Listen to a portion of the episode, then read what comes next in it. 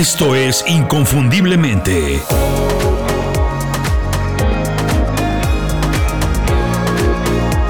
Sé extraordinario en lo que haces.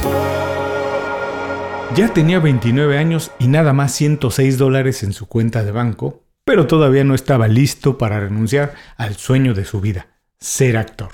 Su carrera estaba completamente estancada y no ganaba dinero ni para pagar la renta de un departamento en Hollywood, la ciudad de las estrellas. Un día, nada más para distraerse, entró en un cine para ver una pelea de box entre Mohamed Ali contra Chuck Wefner. Se suponía una victoria sencilla, rápida para Ali, pero contra todos los pronósticos, Wefner aguantó 15 rounds antes de caer noqueado. Inspirado por esta historia de competitividad y de espíritu ganador, decidió salir para escribir el guion de una película. Como no conseguía buenos papeles, pensó que tal vez él mismo podía y debía escribir uno que le viniera como anillo al dedo. Se enfocó tanto en escribirlo que lo terminó en apenas tres días. Un día, antes de salir de otra audición fallida como tantas que había hecho, se dio la vuelta y por capricho le mencionó el guion a los productores que se encontraban ahí en la sala. Intrigados, por supuesto, le dijeron que les gustaría leer el guion. Les encantó y le ofrecieron 25 mil dólares para comprarle los derechos. Pero había una condición muy importante. Querían que un actor de renombre, grande y con popularidad interpretara el papel principal. Querían asegurar así un éxito de taquilla. Él se negó. Había escrito ese guion para interpretar él mismo ese papel, así que le dijo a su esposa, prefiero enterrarlo y que nunca se haga antes de dejar que alguien más haga mi papel. Los productores pensaban que se negaba y que se hacía el interesante nada más porque estaba negociando, que quería más dinero. Así que aumentaron la oferta. Primero 100 mil dólares y nada.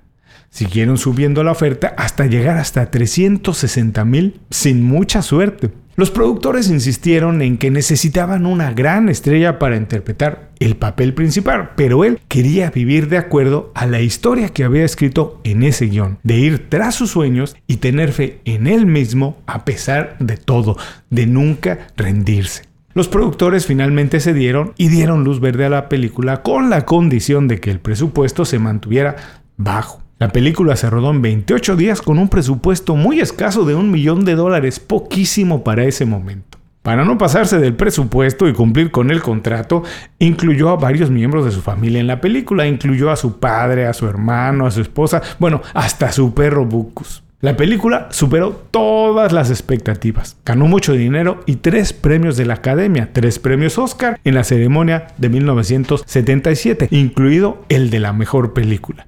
Como ya habrás adivinado, estoy hablando de Rocky y el actor Sylvester Stallone cuando todavía era joven. No me gustan mucho las películas de Stallone, pero me encanta esta parte de su vida, me encanta esta historia, porque me hace pensar que la mayoría de personas habrían cedido el papel principal a otro actor y simplemente vendido el guion, tomar el dinero e irse, abandonar su sueño. Pero Stallone quería ser actor, así que él dijo que no. Ser actor era su convicción, era lo que más quería en la vida y no estaba dispuesto a renunciar a ello por nada. Con esa idea clavada en la cabeza, la decisión era fácil. No iba a desperdiciar la oportunidad de protagonizar un posible éxito de taquilla e interpretar un papel, ahora sí, literalmente creado y escrito para él. Incluso si eso significaba no aceptar una gran cantidad de dinero que le ofrecían por el guion.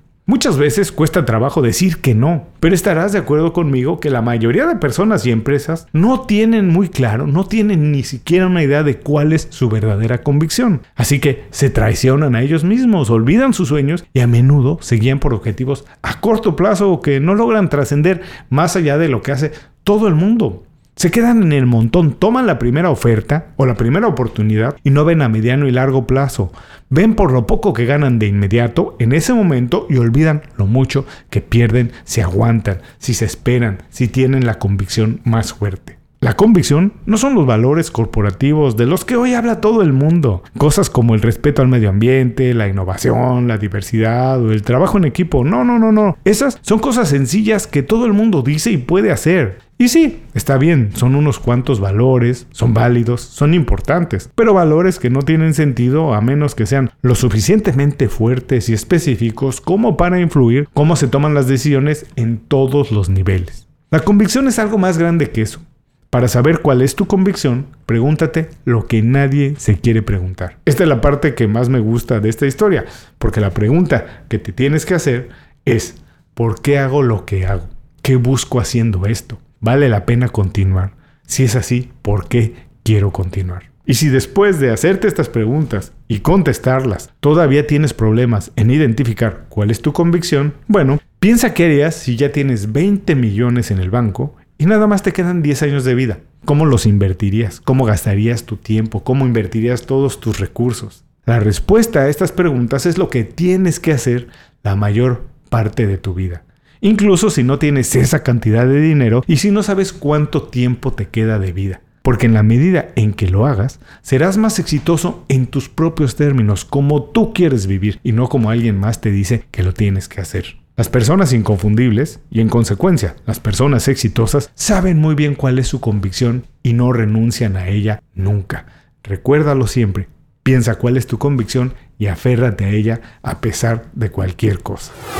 Este programa pertenece a la serie especial Las 5 Razones. Las 5 Razones es el newsletter semanal de Inconfundiblemente. Es el espacio donde comparto contenido exclusivo para los suscriptores del newsletter. Son ideas, lecciones, herramientas e historias como la de hoy, como la que platiqué hoy, pasajes que nos inspiran y enseñan a elevar tu conocimiento, a ser mejor en tu trabajo e incrementar tu capital profesional, algo que todo profesional debe preocuparse por hacer. Si quieres tener acceso a este contenido, suscríbete a las 5 razones. Es contenido que no podrás ver en ningún otro lugar, salvo en el email que recibirás todos los viernes.